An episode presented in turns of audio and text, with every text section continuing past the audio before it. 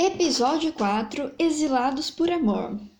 Seja muito bem-vindo ao Prenunes Espiritual, a parte da minha vida que eu dedico para cuidar do meu espírito, da minha mente, da minha evolução.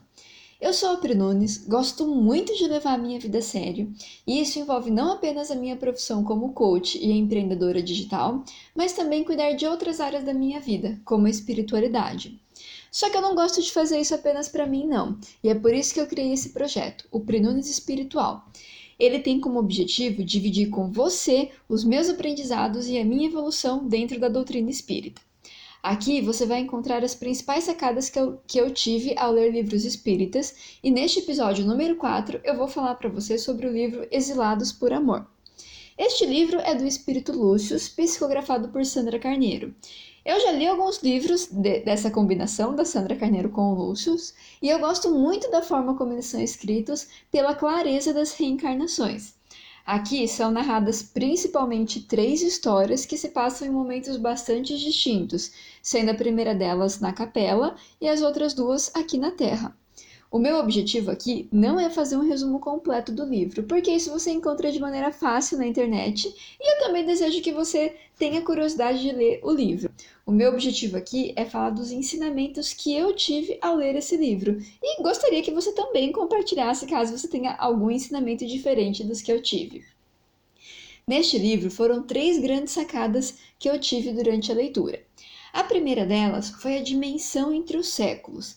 Então, desde a primeira narração da história, desde quando eles estão na capela, especialmente os personagens principal, principais, que são a Elvira, o Ernesto e o Fernandino. Então, desde que eles estão na capela, quando esse planeta passa de um mundo de expiação para um mundo de regeneração, até que eles voltem de fato para ter uma história narrada que se dá na segunda e na terceira parte do livro, são contadas inúmeras encarnações que o Ernesto e o Fernandino voltaram juntos para tentar se reconciliar. Uma delas, inclusive, como os gêmeos que nasceram grudados, separados apenas por algumas partes do corpo. Mas o que me chamou a atenção é a quantidade de vezes que esses dois personagens voltaram muito juntos, com uma, com uma proximidade muito forte, seja ela corporal, seja ela é, a nível familiar, até que eles de fato pudessem ter uma relação que eles pudessem evoluir. Então, pelas minhas contas, obviamente que isso não é algo é, preciso, passaram-se mais de 5 mil anos para desenrolar toda essa história, para desenrolar todos esses encarnes e desencarnes, até que a gente conseguisse atingir as histórias que foram narradas aqui nesse livro Exilados por Amor. A segunda grande sacada que eu tive diz respeito ao amor da Elvira e ao amor das escolhas que esse espírito faz para estar ao lado do seu amado marido Ernesto, né, na primeira encarnação da capela, que eles veem como marido e mulher, e ela deixa de viver na capela, que é um mundo mais evoluído, para vir para a Terra para tentar resgatar o teu amado, o Ernesto. Então, ela encarna aqui na Terra de várias outras formas, convivendo com ele, e, e é um exemplo, um amor, uma dedicação que é difícil. É, eu principalmente tenho dificuldade de enxergar como que a pessoa consegue se dedicar tanto a um outro amor, especialmente é, entendendo que isso vem de vidas passadas e ao longo da encarnação sem ter essa clareza, mas simplesmente sentir isso e se dedicar.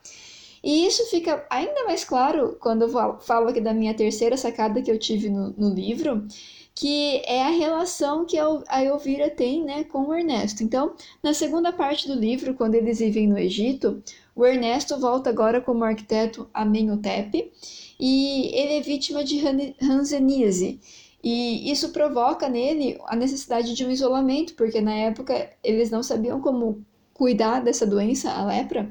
E daí Elvira, que a irmã dele, ela já tá, na verdade, ela vive não tão perto dele, porque ele se mudou para, enfim, construir a carreira dele como arquiteto. Mas ela deixa os outros irmãos que ela tem, ela deixa um noivo e ela simplesmente vai para esse lugar é, onde tem esses doentes só para cuidar dele é, é uma entrega, é um amor muito grande que ela demonstra nessa ação e com uma intuição muito forte. E ela simplesmente cumpre o propósito de vida dela ali, indo cuidar do teu irmão, é, vítima de hanseníase. e obviamente ali ela acaba conhecendo outras pessoas, cuidando de outras pessoas, também adquire a doença e acaba por desencarnar ali mesmo.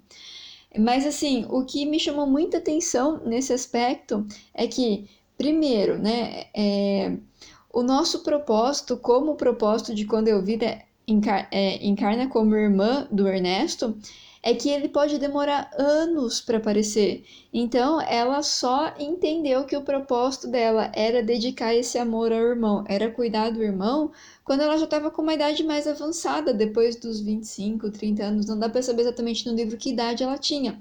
Mas quando ela toma essa decisão, ela não é muito jovem. E ela tem uma paciência para entender e para chegar na maturidade e tomar essa decisão, ao mesmo tempo que ela se escuta muito internamente.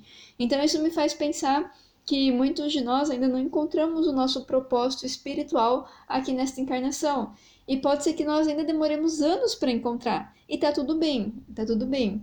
E, e, isso me leva a pensar no segundo grande ensinamento que esta terceira sacada me dá, é que Assim como aconteceu com a Elvira nesta passagem do livro, se nós estamos no caminho certo, provavelmente não existem intervenções e provavelmente não existe necessariamente a necessidade da gente conversar com os nossos amigos espirituais. Então, é, quando a Elvira vem como irmã do Ernesto, ela demora anos para que a mediunidade se desenvolva, para que ela consiga ter sonhos e intuições e conversas com o plano espiritual que a relembrem do real objetivo dela nessa encarnação.